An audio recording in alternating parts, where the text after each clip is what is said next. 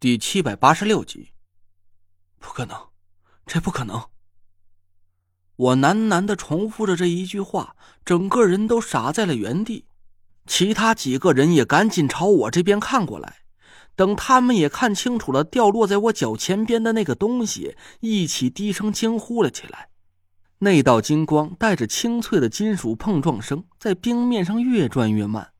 最后，随着叮啷叮啷的几声，停止了转动，反射出了一道明亮的黄铜色光芒。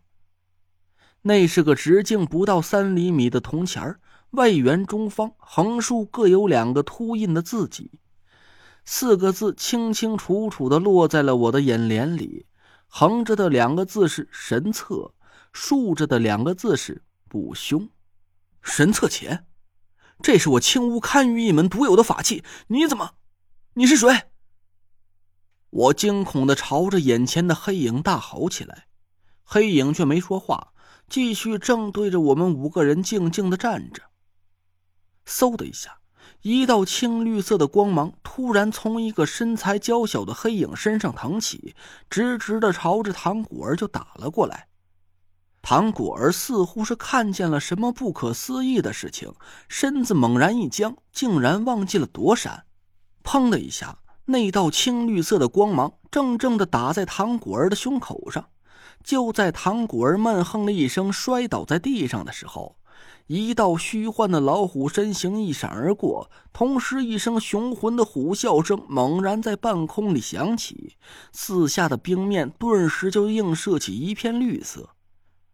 我的瞳孔猛然一缩，浑身的汗毛都倒竖了起来。木木虎神力，没错，就算是我看错了，唐果儿自己也不会看错。那道青绿色的法力，分明就是木虎神力，也是唐果儿的傍身绝技。我们几个人赶紧围过去，把唐果儿挡在身前。田慧文伸手把他扶了起来。唐果儿半天才缓过来一口气，缩在田慧文怀里，惊恐的看着眼前的黑影。嘿，邪了门了！陈子，对面那五个家伙是什么来路？不会是从咱几个身上复制粘贴的吧？郭永哲也看出来眼前的情况有点不对，他赶紧护住了我们几个人，抓起狗腿子虚劈了两下，警惕的看着那五道影子。我皱了皱眉头。其实就在唐果儿被打倒的那一刻，我的心里就涌起了和郭永哲一样的猜测：对面那五道影子可能是从冰柱上的影像里产生出来的，他们应该是拥有和我们一模一样的身形，高矮胖瘦，甚至是法力和技能。除了没有面孔之外，那五道影子就和我们自己没什么区别。我似乎是一瞬间明白了老 A 的想法，用我们最擅长的八卦阵法来杀掉我们五个人，还不是最诛心的办法，而让我们五个人死在自己的手里，才是最恐怖的结果。毫无疑问，这个八卦阵法触发的机关根本就不是五行弓背，而是用冰珠清清楚楚的搜集到我们五个人的身影加以复制。最可怕的是，冰柱不仅是复制了我们的影像，同时还把我们最擅长的法术一起给复制了下来。我们五个人不敢轻举妄动，护住了受伤的唐果儿，各自思索着对付自己的办法。而那五道影子似乎也不急于和我们动手，就这么静静的和我们对峙着。我吹响了哨子，想要指挥纸扎阵法布阵攻击，但就在我哨音响起的时候，另一道一模一样的哨声突然从正对着我的那个影子上尖锐的响起。两套纸扎阵法被一模一样的影子死死的缠住，耀眼的金光和灰蒙蒙的雾气交相辉映，双方竟然打得不相上下，就连一个纸扎小人也没回到我的身边。我咬了咬牙，把手伸进帆布包里，想摸出遗海扇，但我犹豫了一下，还是放弃了这个冒险的想法。我似乎隐隐约约想通了这个阵法的玄机，无论我们拿出什么法器，只要是被身边的冰柱给映照出清晰的影子，那对方也就 get 到了这项技能。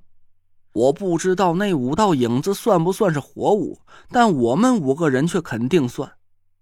我的手在帆布包里掏了半天，也没找到什么合适的法器，一时也没了主意。陈子，要不哥们去会会那几位？郭永哲手里的狗腿子和多功能求生刀互相轻轻的碰击，发出了清脆的响声。我迟疑了一下，还是点了点头。千万小心，试探一下对方的底细就行了，可别真去玩命。哎，对了，你就打和你对应的那个影子，千万别去招惹其他人。我估计那五个家伙应该是和我们一样，你是个不会法术的普通人，要是不主动对他们产生威胁，他们也不会用法力来攻击你。得，有数了，请好吧。郭永哲挥着狗腿子，脚下蹭着冰面，慢慢的朝对面的影子挪了过去。嘿，嘿嘿，逗你玩的，吓着了吧？哟，不怕呀？那我真来了，哥们可真来了呀！郭永哲一边小心翼翼的靠近那道影子，一边时不时的挥起手里的狗腿子，咋咋呼呼的。那道影子却像是没看见郭永哲似的，还是直愣愣的站着，一动也不动。